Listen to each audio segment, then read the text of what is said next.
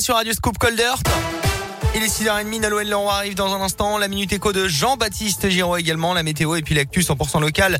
Le retour de Colin Je suis là. ce matin. Bonjour Alexis, bonjour, à tous. Colin, c'est parti pour l'actu. Voici le journal. Et à la une, ce matin, les hôteliers clermontois retrouvent le sourire un petit peu en ce moment. Le club hôtelier qui rassemble une cinquantaine d'hôtels classés de la métropole tient son assemblée générale ce matin. Après une année 2020 évidemment catastrophique, les chiffres de 2021 sont au contraire plutôt satisfaisants.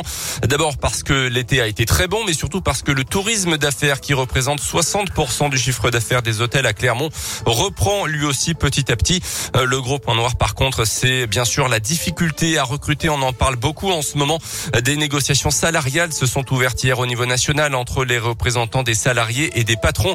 Et il y a urgence à agir selon Delphine Giraud, la présidente du club hôtelier. On a également une pénurie de personnel qualifié pour, euh, on va dire, remplir des postes permanents en CDI. Pour la première fois de notre vie, on a dû fermer des chambres parce que, faute de femmes de chambre, on a dû fermer un étage. Et alors le pire, c'est de, de, se dire, bah, je, dois fermer mon restaurant parce que euh, je dois donner le jour de repos au cuisinier parce que j'ai pas de remplaçant.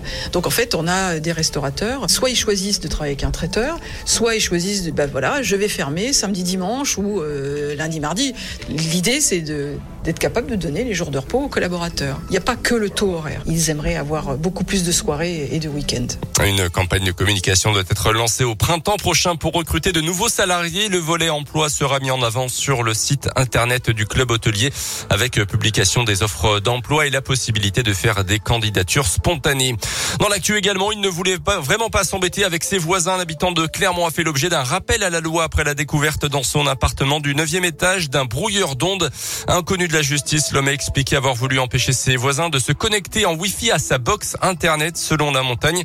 Euh, ce brouilleur d'ondes, un appareil dont l'achat et la détention sont illégaux en France, avait occasionné d'importantes perturbations euh, sur les réseaux mobiles Wi-Fi et GPS dans le secteur. Service dégradé à 4 km à la ronde d'après les premiers éléments.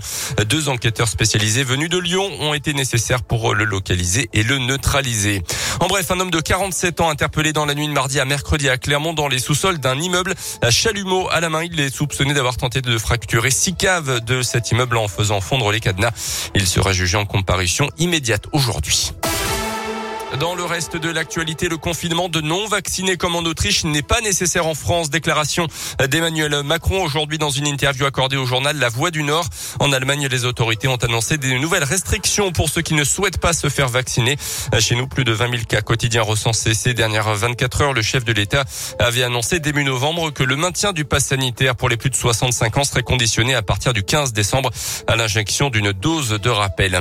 À retenir également un adolescent de 14 ans placé en garde garde à vue à Nîmes. Il aurait intimidé sa professeure d'art plastique en plein cours en faisant référence plusieurs fois à Samuel Paty, cet enseignant de région parisienne tué il y a un an pour avoir montré des caricatures de Mahomet à ses élèves en classe. Convoqué devant la justice, l'adolescent a écopé d'une mesure d'accompagnement éducatif.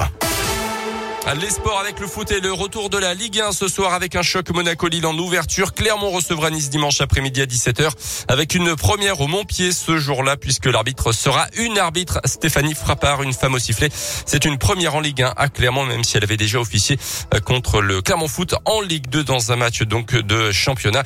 Et puis à noter aussi du basket avec le dernier match avant la trêve ce soir pour la Jave. Ça sera sur le parquet de Denain à 20h. Merci beaucoup Colin du Scoop, euh, premier supporter de la JLCM et du Clermont Foot. Clermont Foot 63 au GC Nice. Les places se gagnent ici dans l'émission avant 10h.